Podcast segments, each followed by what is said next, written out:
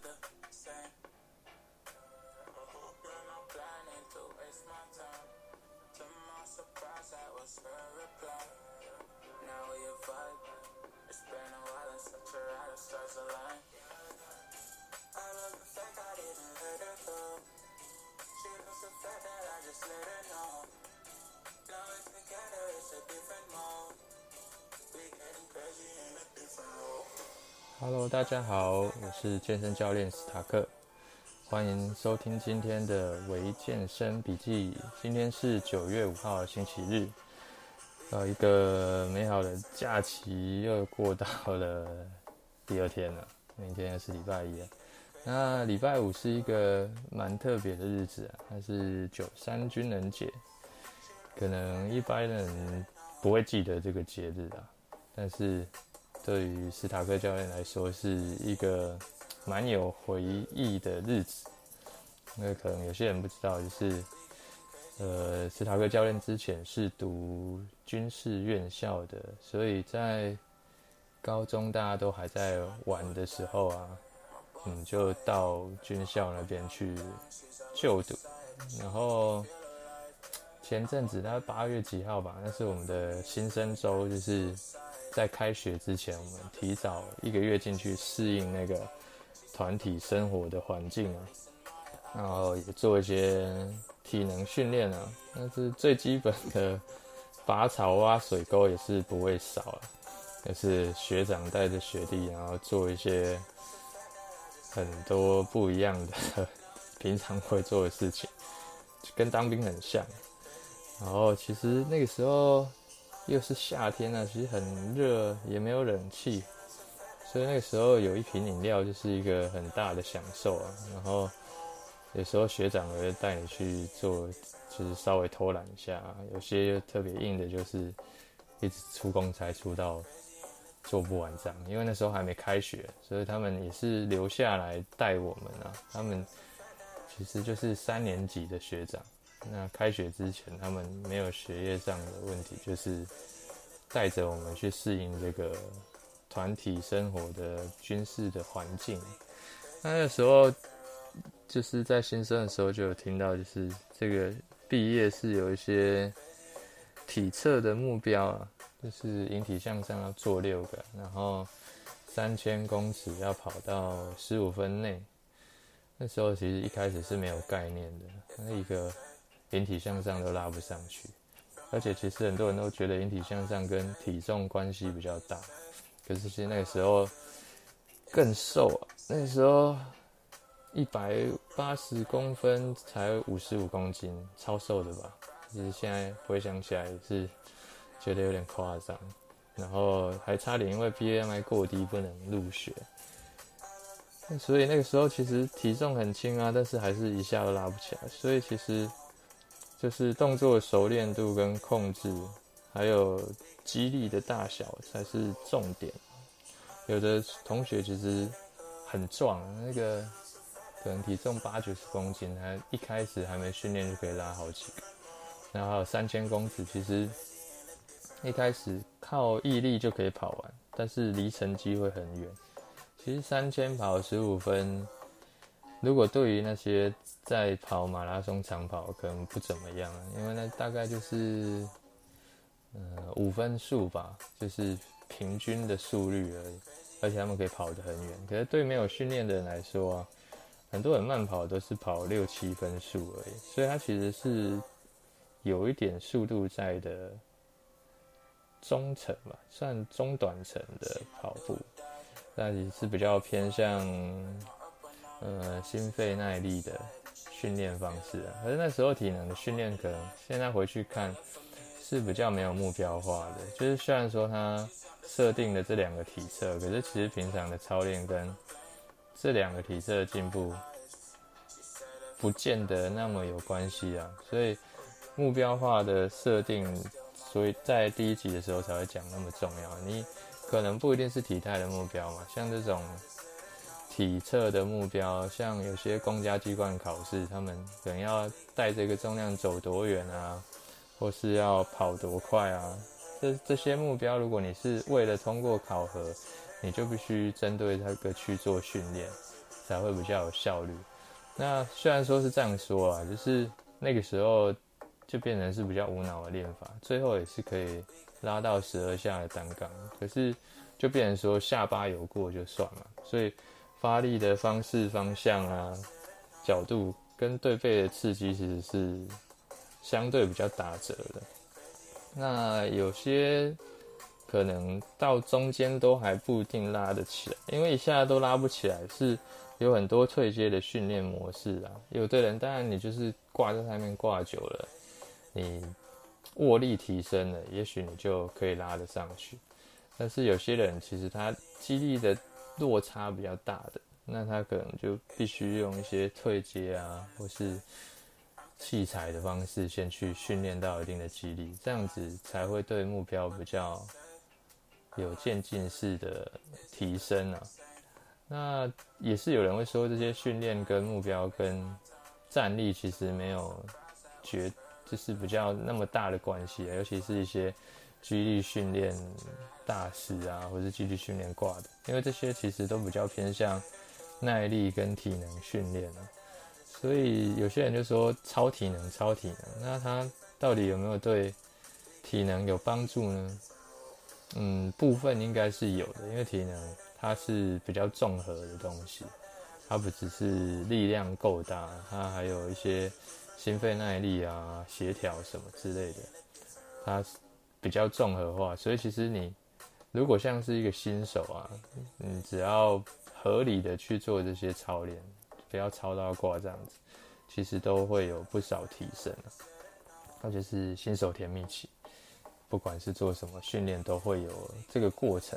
你只要不要太 over 的话，身体都会给你一些适当的适应回馈啊。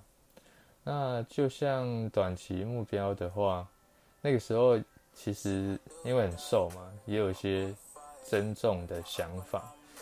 可是那个时候，其实健身的讯息没有很多。那十几年前呢，甚至健身房都没几间了，所以也没什么资讯啊。那个时候手机都还不是智慧型手机，像 Google 都不一定有方法。那时候就是想着就是多吃一点，这个应该就是很多人都会想说什么吃胖一点再来练啊，比较能增肌啊。可是现在想一想，也是蛮荒谬。但是热量盈余是要有啊，才有办法做肌肉合成。那吃的其实也真的比平常多，因为那时候是打饭班嘛，所以除了一般人吃的那个量，都还可以额外再多吃一点。那晚上的时候还会偷偷去投泡面啊，就是有那种泡面机的贩卖机。然后平常除了就是一般那个下课时候啊，或是早上。就会有一些训练嘛，那就是所谓的超体，我就做做俯卧挺身啊、开合跳、闪兵操啊，或是就做一些短跑冲刺啊，然后拉拉单杠、长跑，都是比较体能训练的。其实它对增肌的效果反而应该没那么显著，因为这是比较偏向能量系统跟耐力啊。那有时候晚自习的时候啊，不读书，在那边做二头弯举啊，俯卧撑，还有一种那种胸肌那种折的那个杆子，我已经忘记那叫什么器材，现在几乎看不到，就一个弹簧，然后每天在练这些东西。呃，这样的配置其实对体力的成长其实也蛮有帮助的。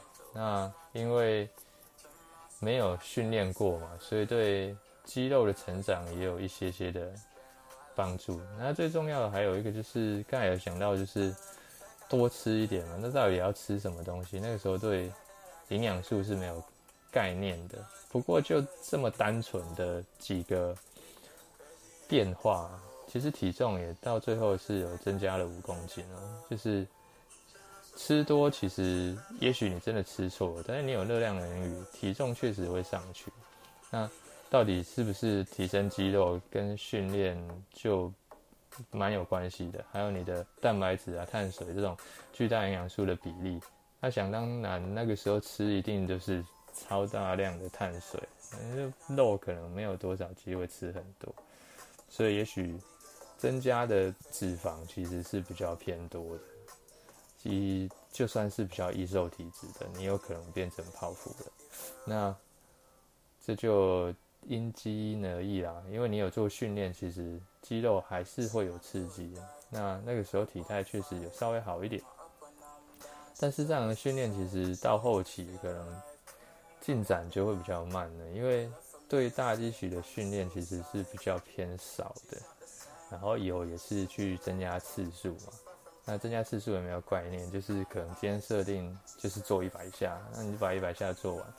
那你其实没有适当的去做一些组间休息，让每一下品质保持住，然后也大部分下肢都是跑跑跳跳啊，没有像现在就是有一些负重的训练啊。那其实腿的力量成长是很快的，跑跑跳跳对它的刺激，呃，对弹性啊。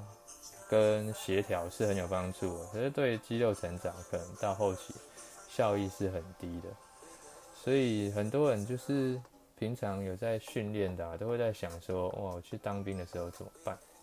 那徒手训练还是可以有一定的效益的，就是但是你要算好你的训练量跟休息跟角度的刺激。机械张力其实没有分你用什么器材啊，所以。有些人都会说，可能固定式器材单独刺激比较好，然后自由重量可能整体协调刺激比较好。其实都好，就是你要抓到它的机械张力的强度啊。甚至徒手，对于一些新手，他机械张力已经很够了，或是徒手可以增加一些负重啊，然后改变角度。都可以提升它的机械张力的刺激，那刺激够了，再来就是营养嘛。但是像国军他们 在饮食就是预算可能不高，有时候很多人都说吃吃起来非常不好吃啊，那那个字就不说。但是我个人觉得其实是还好，可能没有那么挑吧。那相对的，如果你一次都是只吃他打的那个餐盘的量啊。其实是不太够的啦，那可能加饭碳水又会太多。当然，如果你是真的强，就是很想增加体重的啊，不管不会去想说体脂提升太多，其实增加饭是最基础的啦，因为它的碳水跟蛋白其实都有，只是碳水会偏高，但是你可以很好的去增加你的热量盈余。那当然就是，如现在就是比以前方便很多啊！以前哪有那么多什么蛋白粉之类的，现在还有那种随身包啊，就是你可能可以带个蛋白的补给品啊、补剂之类的，诶，趁休息的时候舀几杯来喝。那这样子其实对于营养的部分，现在要解决是不是太难的？那最重要的就是。你还是要自律啊，自己去找时间做正确的训练跟营养补充。而且现在很多单位都有那个重量训练室啊，只是不确定是不是每个人都有时间可以去，因为也退伍退很久了，可能有自由活动时间就可以去试试看。那有些那个刚才讲到那个饮食的部分啊，以前有些老兵是可以叫外送外带的。那也许你 的补充就是可以比较稍微充裕一点。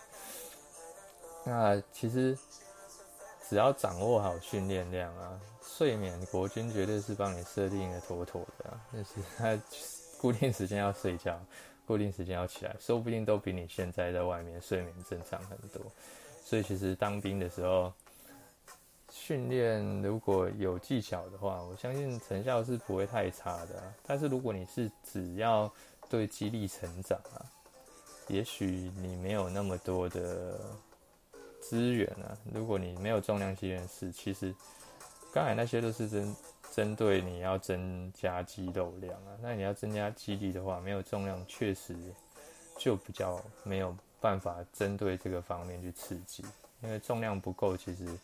对神经征召，当然品质打折是非常的多的，所以可能就是利用假日吧，因为一周也许你可以放一到两天的假，那其实重量训练刺激不用太密集，也许你一周就是休假那天把量做主，它都可以有很好的保持性。那如果可以两次的话，可能就会比较有堆叠的效果，因为一次大概就是维持吧。那也许你还没有练到非常的强的话，其实进步的可能性还是很大。但是就是你休假那一天，一定要找时间把它做好你的强度分配。那今天就是比较偏向一些故事性的分享，那以后可能还会讲一些。军中的趣事吧，然后或是结合现在的生活，跟生活跟训练之间，怎么样去调配的内容，那也可以分享给你可能正在当兵的朋友啊，或是你觉得前面几集的内容对他有帮助的，都可以分享给他。那就下次见喽，拜拜。